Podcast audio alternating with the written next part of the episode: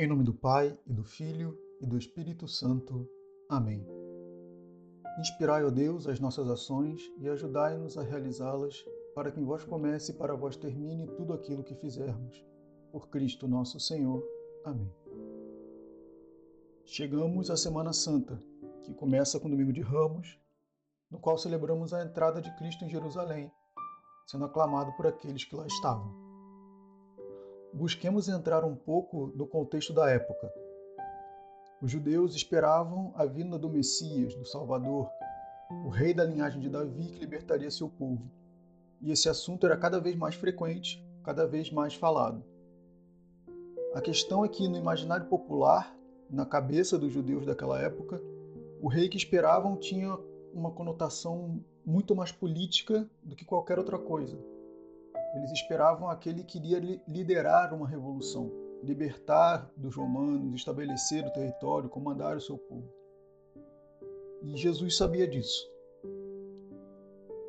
Agora recordemos que Cristo vai a Jerusalém, como muitos judeus, para a festa da Páscoa judia. Não é difícil imaginar que a cidade já começava a ficar bastante cheia. Os tantos judeus que estavam ali já conheciam ou ao menos já tinham ouvido falar de Jesus, de seus feitos, de suas palavras. A notícia de que um grande homem estava presente corria de lado a lado, e a ideia de que ele era o rei esperado surgia naturalmente em meus judeus. É assim que chegamos ao evangelho do Domingo de Ramos. A liturgia é um pouco diferente do que nós estamos acostumados.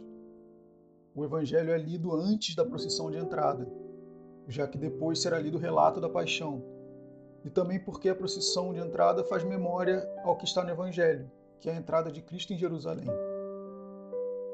Mas quais são os pontos que podemos considerar mais importantes e destacar nessa breve reflexão?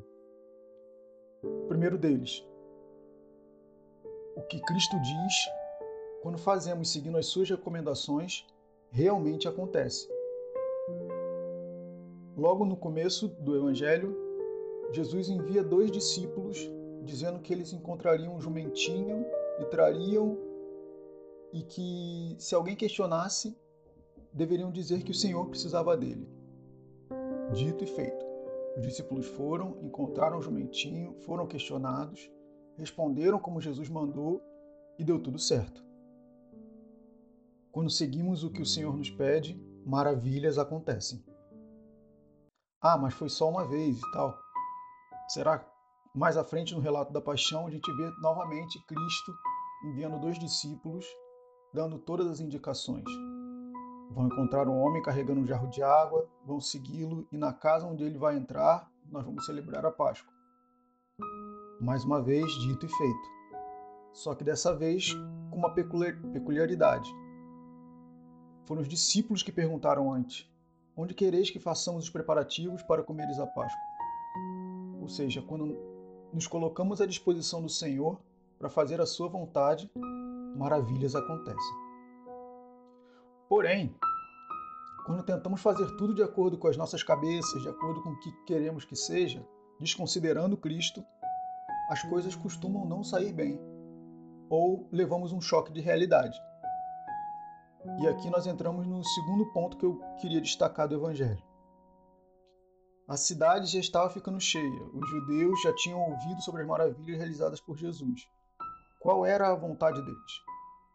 Que Jesus seja esse rei revolucionário que esperamos, que ele venha e nos lidere nessa luta que vai nos libertar. Eles esperavam, se assim podemos dizer, um líder político, as realizações terrenas, a conquista de Jerusalém. Preparemos então uma entrada digna de um rei para quando ele chegar na cidade. Imagino que eles estavam pensando. Naquela época, as grandes comitivas de reis e grandes líderes eram recebidos nas cidades com grande festa, enquanto desfilavam com seus cavalos imponentes, suas carruagens luxuosas, sob a aclamação do povo. Assim eles se prepararam para receber Jesus. E veio então o choque de realidade. Jesus mostra, sem precisar fazer muita coisa, que se trata de um rei diferente, cujo reino não é desse mundo. Um rei de humildade, que não vem montado em um grande e forte alazão, mas em um pequeno e simples jumentinho, coberto com os mantos dos seus próprios seguidores. Um rei que, mesmo sendo rei dos reis, mesmo sendo Deus, como vemos na segunda leitura, esvaziou-se a si mesmo, assumindo a condição de escravo e tornando-se igual aos homens. Um rei que ensina com suas próprias ações a humildade e a obediência. Assim é aquele que cantamos a cada domingo de ramos, ano após ano, aquele que vem em nome do Senhor, é a esse rei a quem gritamos Hosana. Não um rei de acordo com as nossas categorias humanas, mas um rei que, através do seu exemplo, vai nos conduzir à conquista da Jerusalém Celeste. Uma grande festa o Domingo de Ramos, porque nos mostra esse nosso rei. E sem vergonha nenhuma aclamamos, aplaudimos, celebramos, balançamos os nossos ramos, Lindo, maravilhoso, uma alegria. Mas aí vem o problema. Aconteceu naquela época e acontece hoje.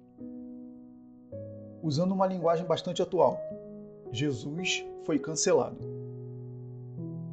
Em menos de uma semana, ele passou de reaclamado a preso, flagelado e crucificado, como vemos no relato da paixão.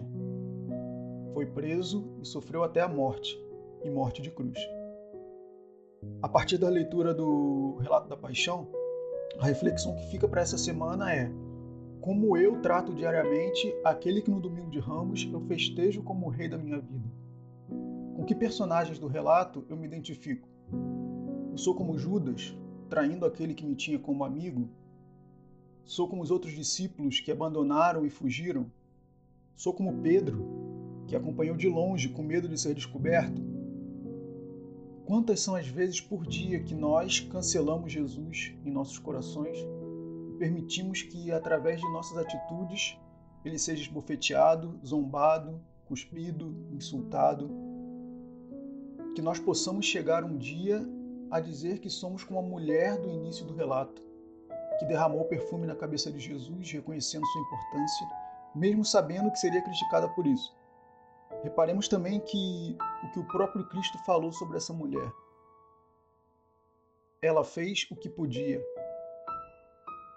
Ele não espera que façamos nada que esteja fora do nosso, do nosso alcance. Apenas que façamos o que podemos. Assim como um certo Simão de Sirene. Um certo Simão de Sirene. Esse um certo parece uma expressão que demonstra alguma coisa de desprezo, uma certa falta de importância mas foi esse um certo que carregou a cruz junto com Cristo. A cruz que nos é dada para que carreguemos é sempre de acordo com o que podemos. Meus irmãos e minhas irmãs, a cortina do santuário está rasgada de alto a baixo, como nós vimos no relato. Isso significa que o Deus que antes, entre aspas, ficava escondido, que poucos podiam se aproximar, se revela para nós em Cristo, nosso Senhor. Como eu disse lá no início da reflexão, quando seguimos o que Jesus fala, maravilhas acontecem. No relato da paixão, nós vemos Cristo dizer: Tomai, isto é o meu corpo, isto é o meu sangue, o sangue da nova aliança, que é derramado em favor de muitos. O próprio Deus que se faz homem, se entrega pelos homens, derrama o seu sangue para estabelecer a nova aliança e a cada dia se faz presente verdadeiramente na Eucaristia, a nosso alcance, próximo, não está longe. Isso apesar de todas as nossas faltas. E como nós tratamos esse Deus?